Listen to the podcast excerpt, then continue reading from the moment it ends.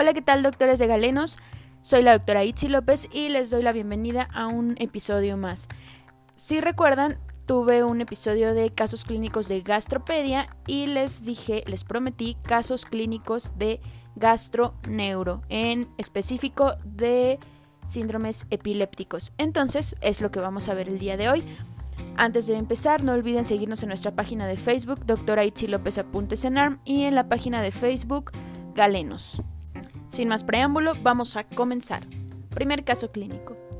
Paciente masculino de 3 años de edad que es traído a urgencias por sus padres, por haber convulsionado durante un minuto, aproximadamente hace 20 minutos. Niegan cualquier enfermedad y refieren que primero se puso rígido y después sacudía todo el cuerpo. A la exploración física, signos vitales 160 de TA, frecuencia cardíaca de 120, respiratoria de 25.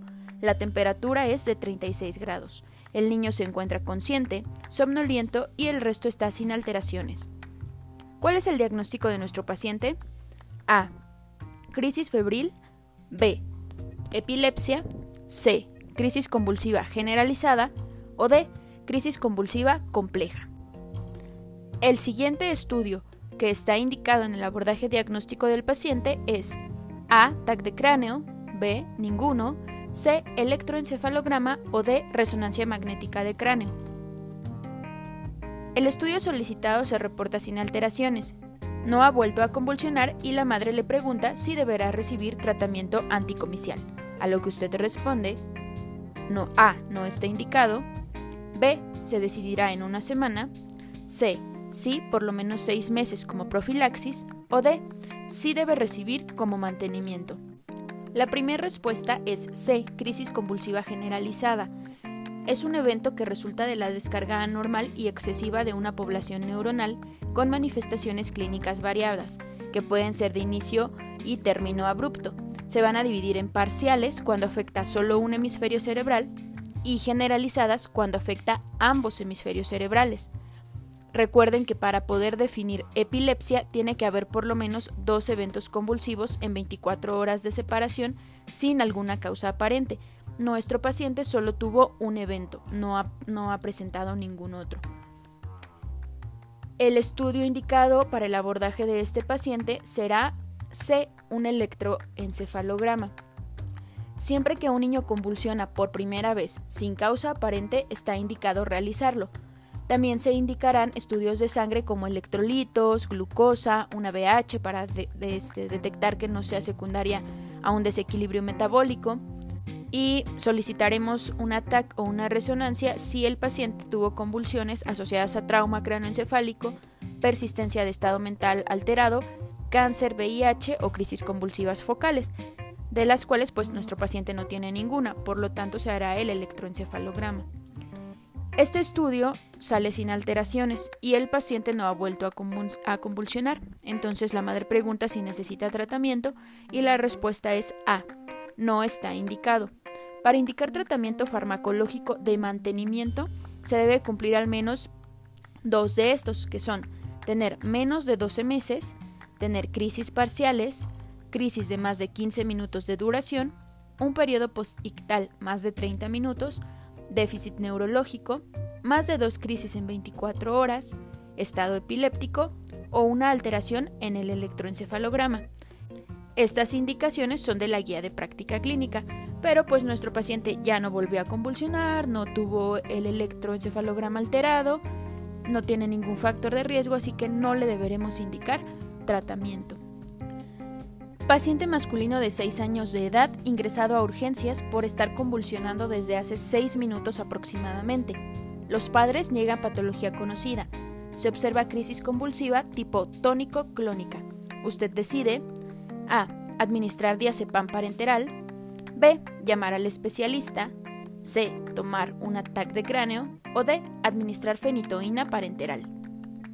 Después de administrar el medicamento que eligió, el paciente continúa convulsionando a los 5 minutos, por lo que usted decide A. Repetir dosis de diazepam, B. Repetir dosis de fenitoína, C.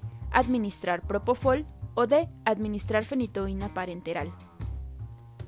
Administra el medicamento y el paciente continúa convulsionando, por lo que usted decide A. Administrar tiopental. B. Administrar propofol. C. Llamar al especialista. O D. Administrar fenitoína.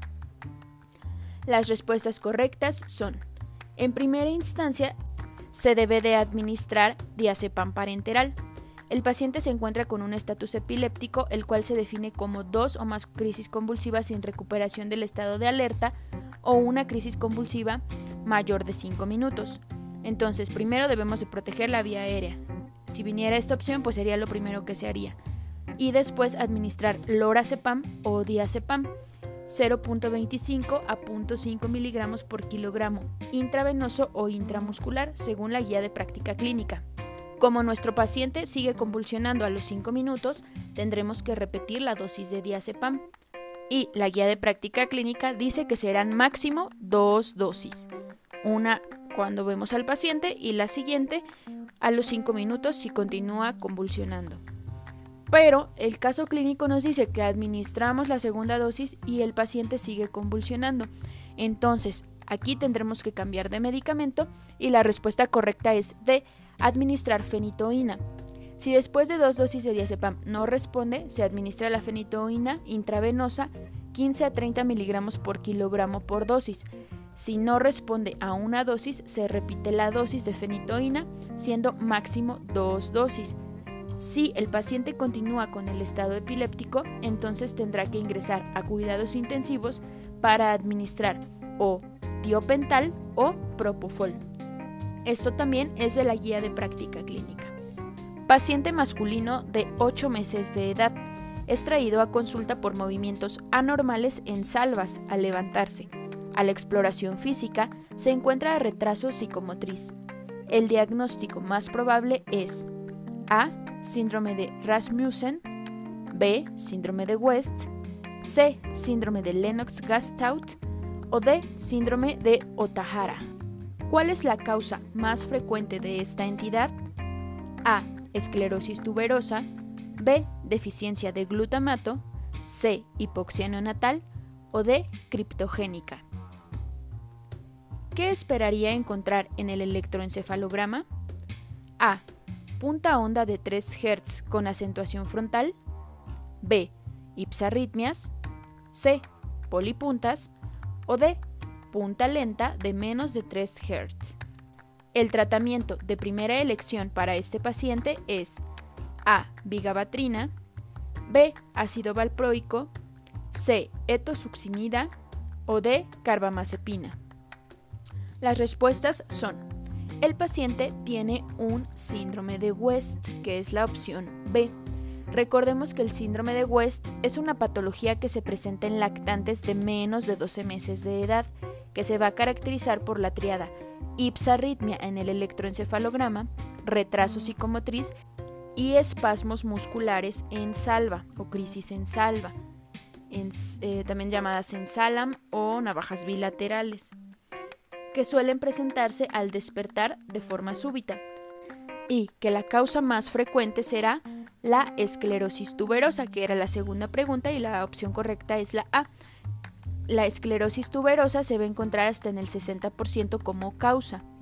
Recuerden que hasta un 20 a 50% de los pacientes con síndrome de West progresa a síndrome de Lennox-Gastaut.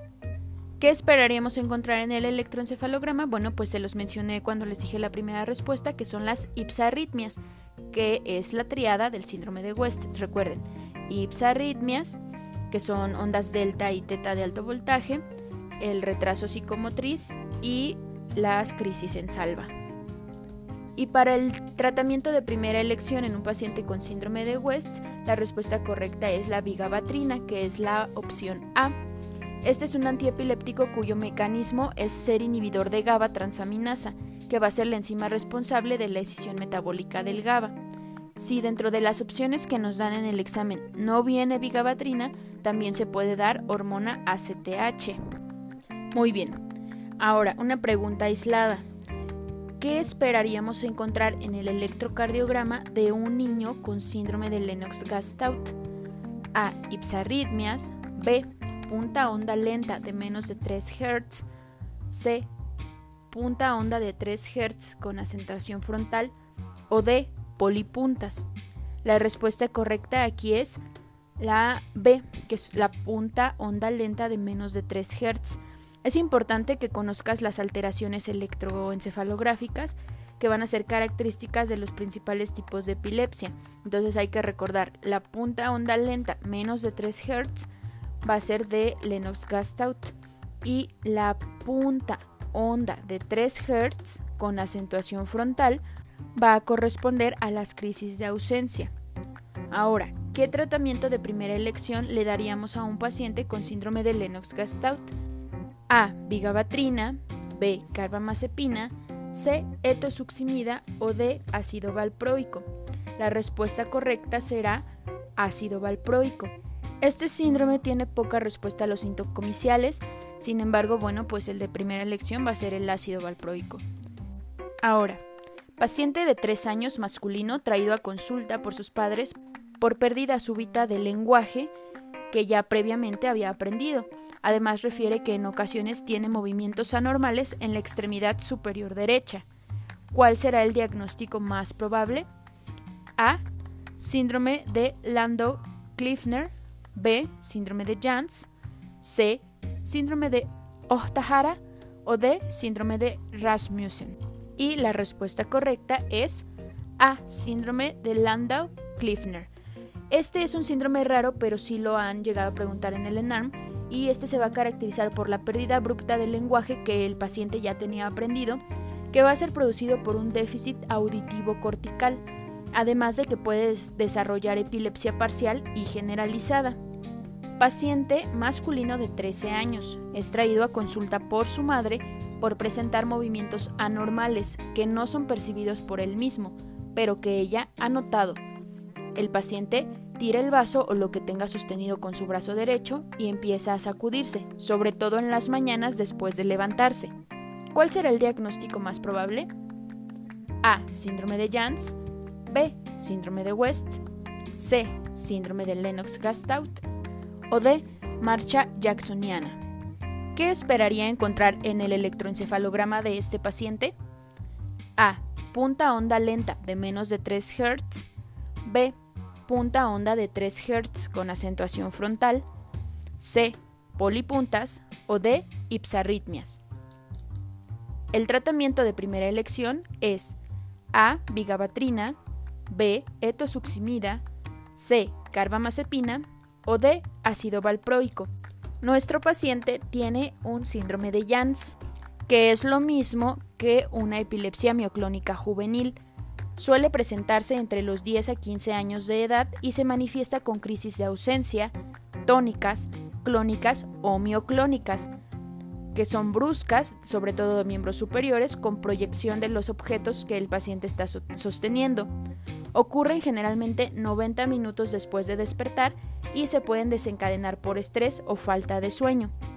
Lo que esperaríamos encontrar en, este, en el electro de este paciente son polipuntas, entonces aquí no era tan complejo sacarlo porque ya les había dicho que la punta onda lenta de menos de 3 Hz es de síndrome de Lennox, la de punta onda de 3 Hz con acentuación frontal es de ausencias y las ipsarritmias son de síndrome de West. Entonces aquí ya nada más había que descartar las polipuntas. Este síndrome es característico de este tipo de patrón. Hay que recordar que no es necesario saber cómo se ve el electro, ya que nunca han puesto el electroencefalogramas en el ENARM, solo hay que saber describirlos. El tratamiento de primera elección en nuestro paciente será el ácido valproico, al igual que en el síndrome de Lennox. Muy bien. Y la última pregunta, el último caso clínico es paciente masculino de 10 años de edad que es llevado a urgencias por sus padres por no poder mover la mitad de su cuerpo. Refiere que ha sido progresivo hasta hoy, que ya no se pudo mover. Además refieren movimientos anormales en las extremidades superiores. A la exploración física se identifica deterioro cognitivo importante. El diagnóstico más probable es A. Síndrome de Jans, B. Síndrome de West, C. Síndrome de Rasmussen o D. Epilepsia rolándica. La respuesta correcta es Síndrome de Rasmussen, también llamada encefalitis de Rasmussen corresponde a una inflamación cerebral focal y progresiva que va a ser de origen autoinmune. Suele iniciar entre los 6 a 10 años de edad con actividad convulsiva focal persistente. Se va a caracterizar, y esto es muy importante, por hemiplegia y deterioro cognitivo. La hemisferoctomía ha sido el único tratamiento exitoso en la erradicación de estas crisis convulsivas. Es un síndrome que puede ser poco preguntado, pero hay que reconocerlo porque tiene una clínica característica. Entonces, si tenemos a un paciente que está convulsionando y que no puede mover la mitad del cuerpo, pues pensamos en síndrome de Rasmussen. Bueno, pues es todo en cuanto a casos clínicos de pedia neuro. Espero que les hayan gustado, la verdad es que yo aprendí mucho y espero que ustedes también. Nos escuchamos en la próxima. Adiós.